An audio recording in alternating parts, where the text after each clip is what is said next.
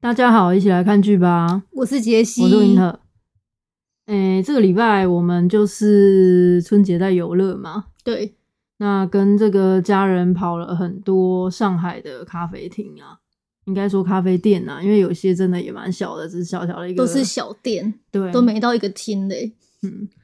那因为家人对咖啡真的非常有兴趣，所以说我们一天就跑个两三家店这样子，真的是过得非常充实。对，那这些店其实一直都在上海市区啊，只是说我们平常都没有去涉猎。嗯嗯然后喝喝到几家，觉得真的非常好的，就是现在可以也可以跟大家来分享一下。其中一家 Coffee Stop，它我觉得就是店很小，然后就坐在户外，虽然有点冷的瑟瑟发抖啦，对但是嗯，它有一些它有一个三件套，其实我们这种对咖啡比较不了解，也搞不清楚到底是什么，但就觉得它跟茶饮来做个结合，蛮厉害的啊哈、对，它那个三个都是比较花里胡哨的特调类，但是做的还不错。是有花里胡嗯哨哦。我对我来讲有点花，我一天都都一般都喝拿铁而嗯已。我了解了解，然后再来就 Lumos 手冲啊，它豆子都是蛮好的豆子，然后手冲的这个技术咖啡就师是都非很常厉厉害，啊，真的是蛮好喝的。嗯嗯，嗯，然后跑咖啡厅的行程我也觉得蛮开心的，对，有一种就是开启观光客视角的感觉。因为我们以前很少用这种视角在看上海，因为一天到晚就是我们主要是上班，对，然后下班，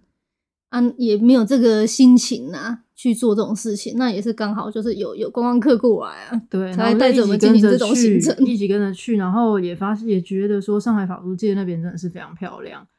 然后也觉得说跑咖啡店这种行程其实我蛮喜欢的，就会想要就是以后可能去韩国啊或日本啊，就都自己就是多新增这种行程啊，对，其实我们之前就是也讲到想要去韩国首尔啊。嗯，其实首尔，我之前也听朋友讲说，他们还蛮多，也是咖啡店很多的一个城市，就是嗯那种走没几步路就可以到一家咖啡店的。而且之前其实韩国有些咖啡店不是有开到台湾吗？嗯风格就是跟上海这些都很不一样，嗯。然后他们会附的小点就也蛮不一样的。哦，对，我现在觉得小点也蛮重要。以前就觉得就是去喝一杯咖啡嘛，那现在觉得说其实甜点是更加分，就有点像我们去吃有的西餐厅啊，如果它可以佐酒的话，你就会觉得说为整体更加加分。对，嗯，然后咖啡店就是我觉得可以弄一些甜点啊，或者一些面包类的啊啦。嗯，我个人还是比较喜欢，哦就是能食饱的那 一种。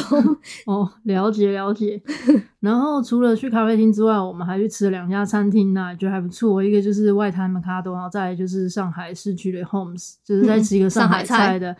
都觉得蛮开心的。所以这个春节过得还不错。对，而且主要是我觉得就是 Homes 它的这个服务态度啊，嗯，真的是蛮贼好让我贼好惊讶的，超真好嗯的。。那时候我们是在干嘛？就是弄那个豆腐，我们点了一道叫蟹粉豆腐嘛，然后就是 Jesse 一直在那边捞，捞不起来的时候，突然服务生冲过来帮他把那个盘子，就是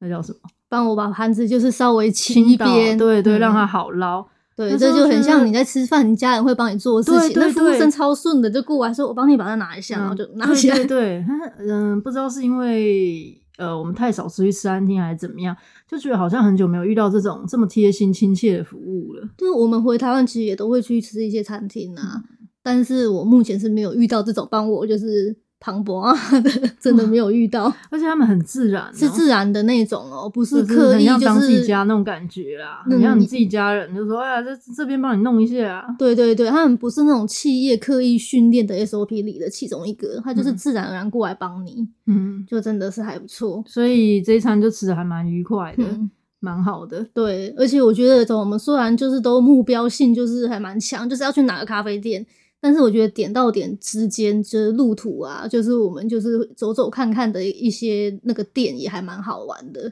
因嗯为上海其实步行就是周围就有很多可以看的景色，嗯，说上海市区啊，对，哈，市区但郊是郊区当然就，嗯，就是不好说。嗯对 嗯所以上海市是区是真的蛮适合步行的。对就是什么现在不是很流行 City Walk 吗？对，在上海市区最适合了。真的，那最近呢，就觉得说，二零二四在开年以来都没看到喜欢的韩剧。那我也觉得说，韩剧的这个市场今年很怪。对，嗯，回想起以前，就是看了韩剧，就觉得真的很好看，就有一些经典的，就你大家都耳熟能详的那一些啦。对，那嗯，但这样讲起来好像就有一点贵古见今，好像我们年纪很大的样子。对啊，也不想这样。嗯，然后然后呃，一般来说我们都是看自己喜欢的剧在进行分享。如嗯果说我们今天就没有不没有很喜欢，或者说看不下去，那就嗯就不算会，对，就不会去去去看，跟不会去分享出来。它对对，就算他在什么大红大紫，我们都直接就是跳过。对，那同时啊，那么多韩剧，除了我们有时候会看剧情跟演员，因为我嗯觉得像现在其实现在我不太看剧情简介了，我也是，因为我想要直接去了解说他们到底是怎么诠释这个主题，就是从这里面去呃直接看，然后归结出自己的一个简介嘛，对不对对，因为有时候你看简介，简介会误导你的嗯，视或者说角。让你有个先入为主的观对对念，对那但是我还是会稍微看一下，是因有一些原因啦，哈、那比如嗯说像那个嗯，Kingdom 就是什么王国、嗯李斯朝鲜这一种，嗯，或者是说那个呃嗯，那叫什么？也是这种恐怖的，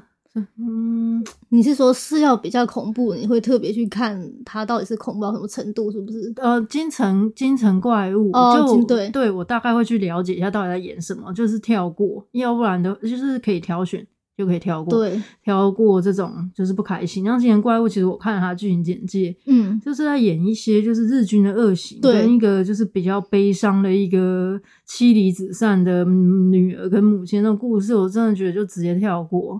太难过了啊、对不对？对，那那一出是，然后有一些这样的画面，就是会不忍直视啊。嗯除了看这种这种，然后直接把它筛选掉，或是说来看演员筛选，那有时候我们都是直接看平台或者是电视台，就是它是哪一个出的，就是说韩剧开头或者它海报上面都会标注，比如说嗯什么 MBC 啊、TVN 啊、JTBC 啊、Disney Plus 啊、Netflix 这些。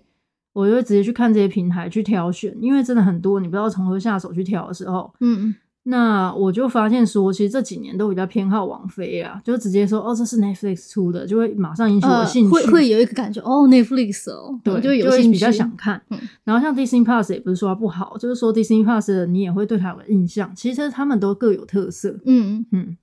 那也会觉得说我们有这种挑选的想法，也代表说其实王菲的加入让这几年韩剧有发生很大的变化啊。对，会有那影响。对，今天就想说跟大家来聊一聊我们对于这部分的想法。嗯，嗯，然后韩国就是电视剧市要要回溯到就是韩国电视剧市场啊，嗯其实他们最早以前是有一个三强鼎立的局面，就是无线的电视台 KBS、MBC 跟 SBS 这个三个类似元老等级的在撑场面。然哦后后续的话嘞，就是有那个有线电视，就是类似台湾黑得戏台那种感觉的，哦就是也跑出来，就是有什么 JTBC 啊，然后 TV 朝鲜啊，所以我可以理解成无线就很像什么中式、台式、华式啊，对有线就得细带啦，对，就要一付堆费啊，，什么对对 Discovery 什么都是在这一撮里对、面啊、啊所以就当然就比较好看啊。哦，然后就有 JTBC 啊、TVN 啊这些的嗯就跑出来。然后我觉得他们自己就是也有一番的轮番呐、因为以前那三是可能他们三个是最大，嗯后面这些呢，我有线的跑出来之后，又变成说有线的好像又又比过了无线那种嗯感觉。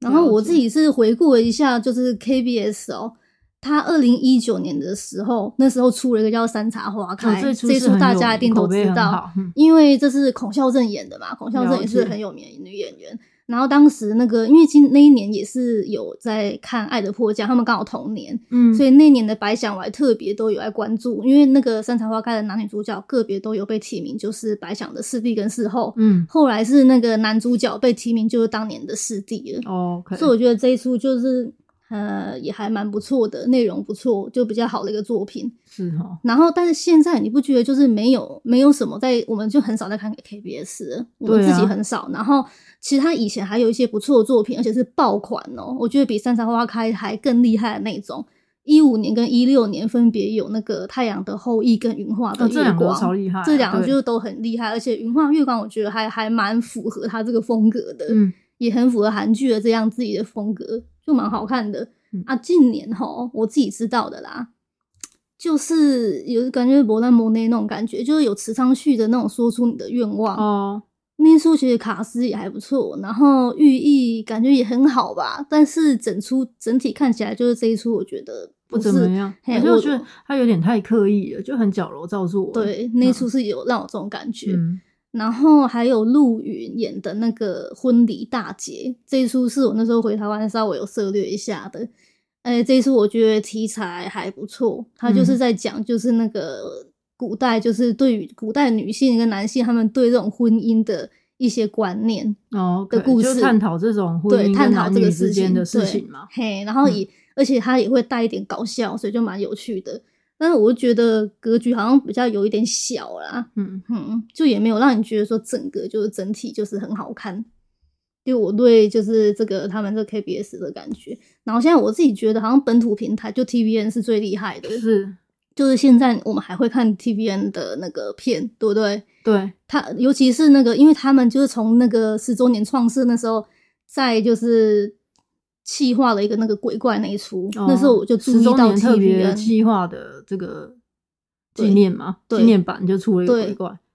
鬼怪，然后那时候我就觉得鬼怪就是当时韩剧一个比较里程碑性的一个韩剧，嗯，因为当时没有韩剧拍成它那个样子，就是画面很唯美那个样子。其实很过往的韩剧有一点长得像台剧，就也是有点对长得像那种台剧老跟台台剧的剧比较风格像嗯对，什么学生时代穿制服啊、拍校园啊，种种的感觉都很类似吧。对，我也嗯觉得。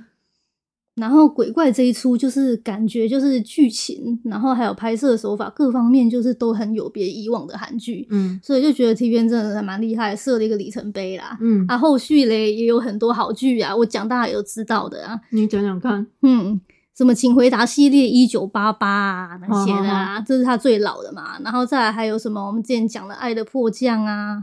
阳光先生》，然后《浪漫速成班》跟《王后伞下》哦，都是体育员的、啊。啊对，都是 TVN 的。然后而且我觉得很奇怪，我觉得 TVN 他用的这些演员也都蛮厉害的，蛮多演好演员愿意对跟他合作啊。对，就这样子。所以就觉得对，然后 JTBC 我觉得也还不错，嗯但是仅次于 TVN，、嗯就是我自己个人的感觉啊。了解。嗯，啊，然后这些后来我就发现，他们其实也都有网飞的投资，就是你会看到他是写 TVN 发 TVN 的嘛，嗯，但是呢，他的那个发行可能是网飞，哦，了解。就代表说网飞有投资到这一出韩剧。嗯，那我其实刚开始注意到王菲是在二零一九年的《李氏朝鲜》，现在好像大家都是翻译成《实战朝鲜》。嗯，嗯，那时候其实我很不敢看，就像我刚刚讲的，其实我这种我会直接筛选掉。对，那只是说它好分好几季嘛，对不对？那他好像说第三季的结尾有全智贤的出现，嗯，你知道吗？我知道啊，对他就是啊在后面出来一个脸，然后就让人家有无限遐想的空间。那因为我非常喜欢全智贤，也觉得他真的很久没演了嘛，对不对？然后我就忍住了自己的恐惧，然后就从这个《李氏朝鲜》的第一集、第一季的第一集开始看。然后看过看的时候，就发现说他这个片头，因为片头都会有一些嗯音乐啊，对不对？嗯然后我就觉得他怎么拍的这么好，很有电影感，他风格很像，你知道，很像纸牌屋。对，噔噔噔噔噔噔噔，然后还有整体那个拍白宫啊这种这种画面的感觉，就是很类似对，那个《李氏朝鲜》是真的蛮有电影的感觉嗯的。然后那个时候我就发现说，呃，纸也也很，其实这时候我就蛮喜欢纸牌屋了。嗯，然后纸牌屋其实也是网飞发行的嘛，嗯所以我就呃就是开始关注说 Netflix 跟他出品的这个东西，或是他有就是一起合作的事情的东西了。对，然后后面又发现说，其实，在二零一六年的时候，网飞就开始跟韩国韩剧影视这边开始合作了。哦，这么早就开始了，哎、对对对，只是那个时候他只是买买韩剧的版权，然后在自己的平台上面播放，因为 Netflix 本身就是呃一个播放平台嘛，嗯然后在上面播一些电影啊什么之类的。嗯，那他就是买这个版权，然后可以在他的平台上面播。那如果说他独家的话，当然可以为他带来更多流量。他本来身是做这个东西的，哈嗯然后就是搞订阅用户嘛，对不对？嗯，那而且网飞当时候就是没有获得首播权哦，就是说这些电视剧都已经在传统的这些电视台播放一个月了之后，嗯，才能在网飞上面播放。就才能上架就对了。对，其实嗯对于观众来讲，这个是很晚的，很晚啊，对，因所以为一个月大概对啦，这都剧已都经四周了，都已经对啊要完结了，这上面才看得到，嗯当然就会比较还是偏向传统电视台嘛。嗯那但是随着网飞一步步去加大投资韩国这个整体的影视的行业，它上架时间也从一个月缩短到一个小时。就说这嗯个电视台播完一个小时之内，在 Netflix 上就看得到了。嗯嗯，而且到现在很多剧啊，都是网飞上面首播的嘛。对，嗯现在很多都这样，就变成说，其实它的这个投资比例呢，应该是有慢慢大幅的地对增长增啦加，对，那有的甚至就过半，呃，嗯而且上架方式，我觉得自从网飞加入了之后，他们的上架方式就跟以往不一样。嗯以前韩剧都是慢慢更新，什么一个礼拜两集啊，什么之类这种，什么每周三、周四周五、周六这样。对那现在很多都是一次性就上个五集八集，一次性上就完结了。对，对我觉得各各有各的一个风格在啦，因为嗯韩剧以前一一一个礼拜就才两集啊，嗯然后他们就很爱就是边播边拍。嗯我觉得他们以前是比较就是看重就是韩国本土市场他们自己的一些观众的接受程度，嗯所以他们就会看说哦，播出这样一点点，大家是什么样的风什么意见，收集这些意见之后，后面还可以再修修改改。嗯，其实我觉得这个呃都有好有坏啦。一次上架呢，就是说。呃，可以一次上架的话，就马上提高这热度，因为大家都疯狂在追嘛，对不对？对，然后，而且我觉得也维护了原创的精神，因为嗯这些都是创作者的这个心血啊。那你如果边播边改的话，搞到最后都感觉是在观众在拍戏就耶，是你对不为了对符合观众喜爱而写出来这样的剧情，不是你自己的这个从一而终的一个初衷。，对，因为我觉得戏剧本身也是一种艺术类的创作嘛对，那其实就会有点可惜。那另外，我觉得是因为它的母体变得很大，你要取悦的人变得太多，那就很困难，对不对？对，以前我们只有在韩国，像我们现在看一些收视率，它还是有分啊，什么首尔圈，对，呃，大大概是怎样收视率啊之外，大概是怎么样收视率？如果说只关注这几个，那当然就比较 OK。可是你嗯上了网飞之后，上了这些串流媒体之后，就全世界人都看得到，你很难在这么短的时间之内去了解这个风向，对吧？确实。那这，样子边播边拍边改的这一种可能性就更低了。嗯嗯嗯，这样子其实更考更考验这种创作者的功力了。对，还有这个剧组整个的这些营运啊，应该嗯嗯会蛮累的。嗯，对，嗯就是蛮考量他们整体的能力啦。对，嗯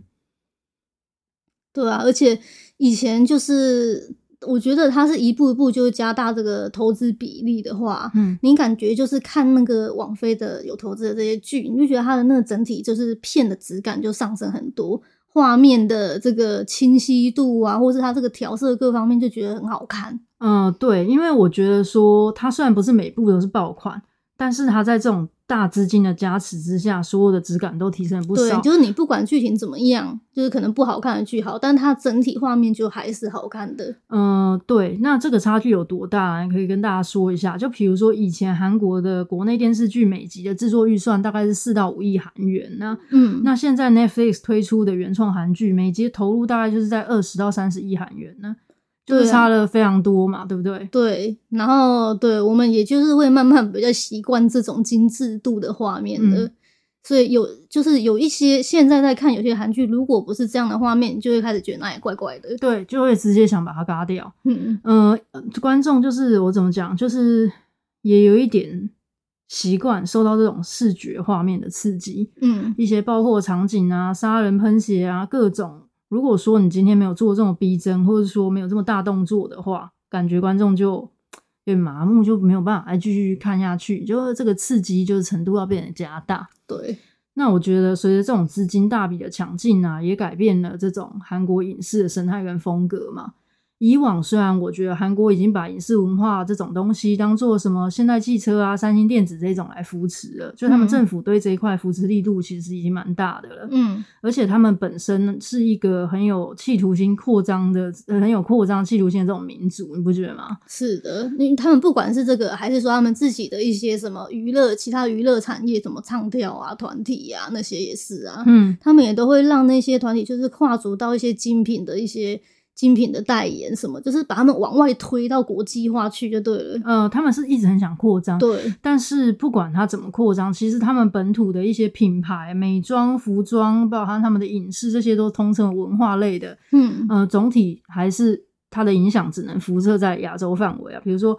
中国大陆啊、日本、嗯台湾对这种都会有一些什么日韩风穿搭什么这些东西。对可是你说欧美有没有办法这样？就他们就到不了那个地方。对，要到欧美好像比较难一点。，对，但是网飞出现之后，等于就是韩剧、韩影有一个更大的格局跟舞台。首先，它这个资金的加持之下，他们能做的大场面就变多了嘛。嗯那它也可以在这个平台上面向全球的观众去发挥。它这样子其实也有利于他们本土所有文化的推广。就比如说，大家现在全世界有谁不知道韩国什么炸鸡配啤酒？嗯，然后现在韩国最红的炸鸡，跟呃，在韩国最红的啤酒是哪一瓶，对不对？然后他们的穿搭或者他们自己设计师小众牌子，随着韩剧就很容易推向全世界，对这啊是文化上。 然后在政治上，我觉得也有蛮大影响的。嗯最近不是看到那个古巴跟南韩正式宣布建交嘛？因为就是说古巴民众很热爱韩韩剧剧跟韩流，这个也觉得蛮好笑的。对啊，怎么会这样呢？嗯，就是说，我觉得这个整体来讲还是一个很不可忽视的力量啊，对，蛮厉害的，蛮厉害的。对，那中间我们也觉得说，韩剧好像经过一系列的尝试跟摸索，全国观众的喜全球观众的喜好，才走到今天的。嗯比，如说刚开始，嗯，他们刚跟 Netflix 合作的时候，二零一六、二零一七年做了一出，就是听都没听过，就叫什么，诶、反正就是听都没听过、，对，你们关于一个是关，它其实是穿越剧啊，《My Only Love Song》，反正它的就是英英文是这样子，啊对，然后后面就是发生了这个《王国爱迫降》《遗憾 class》啊，《恋爱预告》这些，嗯，其实呃，慢慢的就是有更加国际化的感觉。直到它，嗯、因为我觉得国际化，就比如说像《王国》，它是丧尸跟这个韩国古装的一个结合，它就是有点中西合璧的感觉啊，嗯嗯在里嗯面会有这两个元素同时出现呢、嗯。然后后面他做出《恋鱿鱼游戏》这个爆款，就是奠定了他们摸索的一个成尝果试的类一个吧成果对跟里程碑。因为有游戏，我觉得它就是有点类似像是那个什么《 Hunger Hunger Game Game》那种样子啊对对对，这是很西方的那个文化才会做出这种题材的东西。嗯，但他们结合了韩国本身的文化跟韩国的演员的一些呃本土的一些特色，去做出这一出。嗯那对于西方人来讲，他们已经看多韩国 game 那种东西，他们就喜欢韩国 game 那种东西。嗯可是他又糅合了就是韩国的一些元素，就是它里面的一些游戏都是用一些韩国可能儿时会玩的一些那种游戏，然后来做的。嗯，对所以我，觉得西方人看了应该会觉得蛮有趣的、啊。，嗯，所以他就成就了一个爆款嘛。对，对，那但是哦，我觉得可以感受到它的全球化跟国际化，不嗯管是在它的剧情编排啊，然后还有它的演拍员摄各方面，对，嗯，其实他对我也觉得是这样子，因为王王菲她选的一些演员。就是不一定是我们以前就是韩剧他们会选的，嗯就是或喜欢的那种演员，所以现在不是审美会越来越变化嘛，有一些变化，我觉得有一部分是因为这样吧。王菲她选的一些女演员啊，嗯，就长得都蛮有这个风格特色的，或是她是就不是那种呃以前的审美的那种漂亮，因为他们要迎合全球观众的口味啊，对不对？他们当然就是审美没有办法只局限在传统韩国这个审美上面对啊，哈。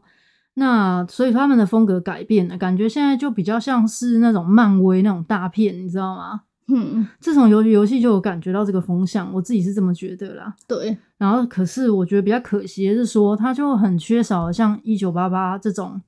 细腻的情感跟深度了。对，以前我觉得那个韩剧就是以往他们比较擅长的，其实就是细腻的情感，然后中间要融合一些有笑有泪，嗯就它会有一些搞笑，但是它这些搞笑其实是也是很细腻，然后它又会融合一些有深度的一些意义在这部片里面。嗯，比如说现温在好暖像的啊，或对者什么是是嗯亲情的啊、对家对庭对的啊这一种感觉，友谊的， 哼，嗯对。然后现在你就会觉得很多剧呢，就变成纯粹爽片，然后你就要想要在里面还找出什么意义，然后就有点找不到那种感觉，最后就只能说啊，那好像就是看一些画面，然后这样飞来飞去这种感觉。虽然以前做不出这样啊，现在可以做，但是现在就是会有点怀念，就是它如果再多一点点这种情感类的，我觉得会比较好一点。嗯然后今年诶，二零二三年的时候，我那时候也有看到一个新闻啊，嗯是在说，就是网飞就是有承诺说，未来四年对韩国内容产业要投资二十五亿美元。哦，蛮多的。，对，然后它这个金额其实就是目前就是它对韩国总投资的两倍以上哦。 OK，那这样子真的很令人期待，往后就韩国会发展出更优质的内容。，啊对对对，嗯表示说其实王菲也非常看好韩国这一块市场，跟她的这整个什么演员各方嗯，面的对些他们技这术一块，这个韩国的这个产创业作链者创对作者的潜力，对他非常。然后韩，因为王菲她在韩国也有一个副总裁，内容副总裁，嗯然后也说就是 Netflix 以后可能会那个比较集中扩大到电影和非小说类的作品。就他现在是嗯一哼直很倾注在就是影哦集对啊嘛，嗯然后现在呢，他想要以后扩大到电影类的，啊，非小说类的话，就可能是纪录片一些东西，就是这些我们以往可能不会看到 Netflix 去投资了韩解剧。对，所以我觉得还以作为观众来讲，我就蛮期待就是它韩影的一些进化，因为以前的韩韩国电影我都有多少会看一点，但是都觉得收手没像韩嗯剧这么厉害。是，那如果说未来就是 Netflix 要投资它韩国电影这一块，我就觉得我们可以再看看了。嗯哼，嗯，然后那我们就期待下集再见喽，拜拜。